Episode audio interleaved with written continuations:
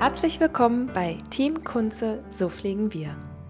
Der Besuch beim Friseur, ein Reha- oder Krankenhausaufenthalt oder der eigene Urlaub. Die Auszeit vom Pflegealltag kann für viele pflegende Angehörige zu einer großen organisatorischen Herausforderung werden. Mit den vielen Möglichkeiten innerhalb der Verhinderungspflege bietet das Familienunternehmen Kunze eine individuelle Lösung für jede Lebenssituation. Pflegedienstleitung Anne Bresel spricht über die Verhinderungspflege am Beispiel des Standortes Görlitz. Frau Bresel, Sie sind Pflegedienstleitung für den Standort Görlitz und auch Ansprechpartnerin in Görlitz für die Verhinderungspflege. Was bedeutet Verhinderungspflege? Ja, also Verhinderungspflege ist eigentlich, wie der Name schon sagt, es ist jemand verhindert. Ähm, alle Pflegeklienten, die einen Pflegegrad besitzen, haben meistens eine Pflegeperson oder es sollte so sein. Und äh, denen steht dann halt auch zu, mal Urlaub vom Alltag, vom pflegenden Alltag zu machen oder es kommen sonstige private Gründe dazu, wo man vielleicht die, die Pflege des eigenen Angehörigen nicht mehr so abdecken kann äh, wie eigentlich gewohnt. Daraufhin kann man ähm, aus einem anderen Topf schöpfen, sage ich mal, was sich dann Verhinderungspflege nennt.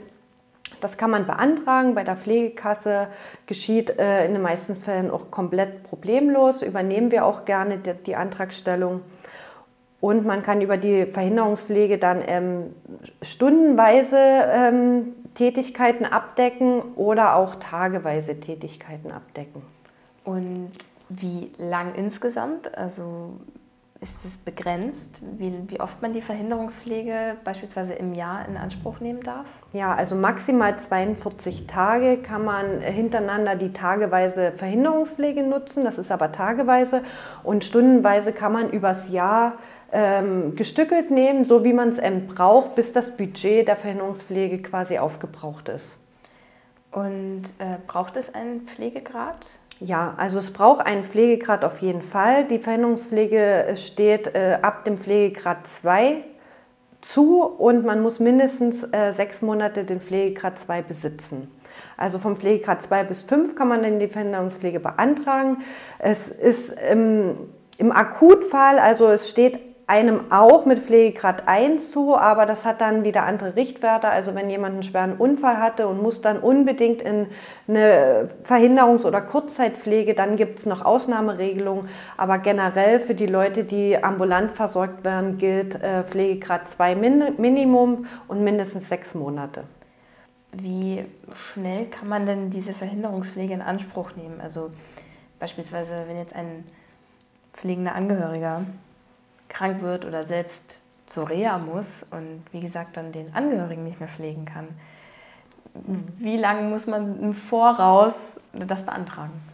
Also das geht tatsächlich ziemlich schnell. Also wenn jetzt jemand anruft und sagt, äh, ich bin jetzt wirklich in einer Notfalllage, äh, ich muss weg und kann meinen Angehörigen jetzt hier nicht versorgen oder ich bin selber krank und kann das nicht mehr abdecken, dann kann man das wirklich von jetzt auf gleich übernehmen. Wenn man ähm, die Klienten oder die Angehörigen können uns ja meistens dann die Auskunft darüber geben, ja, den Pflegegrad gibt es schon seit dem und dem, wir haben noch nie genutzt das Budget, dann beantragen wir das quasi zeitgleich und auch wenn wir die Genehmigung quasi noch nicht von der Kasse direkt schriftlich haben, können wir schon damit loslegen. Wenn jetzt beispielsweise ähm, der oder es dem Klienten immer noch nicht so gut geht, dass er aus der Verhinderungspflege, sage ich mal, problemlos wieder in die eigene Häuslichkeit zurück kann, besteht die Möglichkeit dann auch ähm, in die ambulante Pflege zu wechseln von der Verhinderungspflege? Ja, also auf jeden Fall. Es gibt ja auch Leute, die wir aktuell in der ambulanten Versorgung haben und da zum Beispiel aufgrund eines veränderten Pflegezustandes äh, die äh, Verhinderungspflege reinschieben. Ne? Also das gibt es ja auch. Und umgedreht ist es äh, genauso der Fall. Also wenn wir jetzt jemanden aufnehmen, erstmal nur über Verhinderungspflege und derjenige sagt dann auch, das hat mir gefallen und ich möchte die Versorgung gern weiterführen, ambulant, dann ist es natürlich tatsächlich möglich, das dann über einen Pflegegrad ganz normal weiterlaufen zu lassen.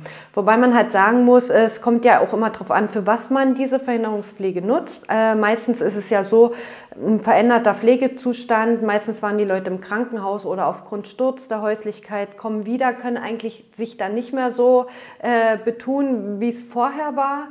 Ähm, wo man dann entscheidet, ähm, was macht man? Macht man eine tageweise Verhinderungspflege oder eine stundenweise? Also das heißt halt wirklich stundenweise heißt bis maximal acht Stunden. Alles, was über acht Stunden hinausgeht, zählt als tageweise Verhinderungspflege.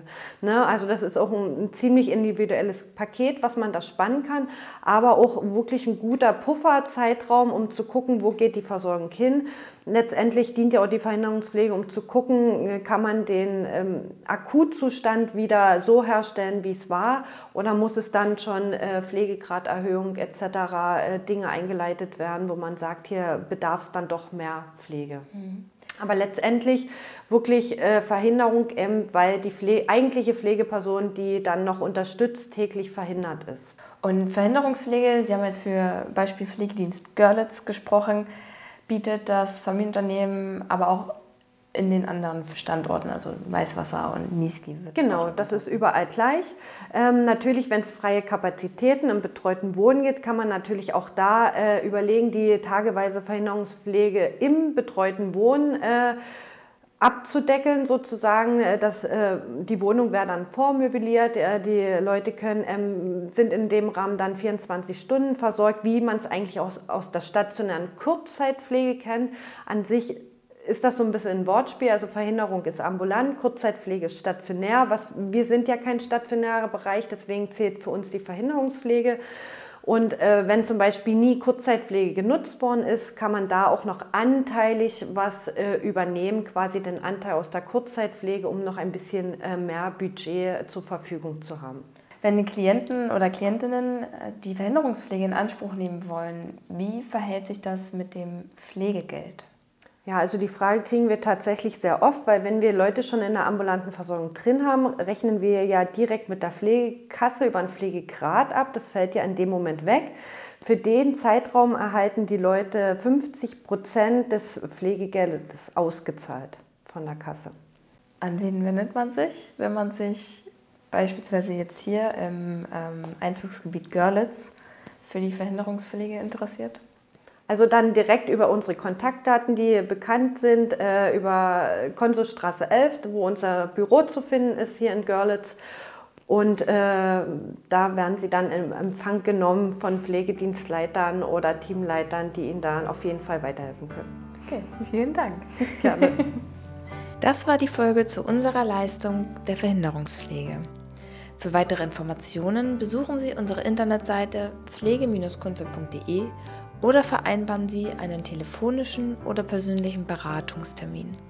Auf Facebook finden Sie unter Familienunternehmen Kunze aktuelle Beiträge rund um Themen, die uns und Sie bewegen. Vielen Dank fürs Zuhören, Ihr Team Kunze.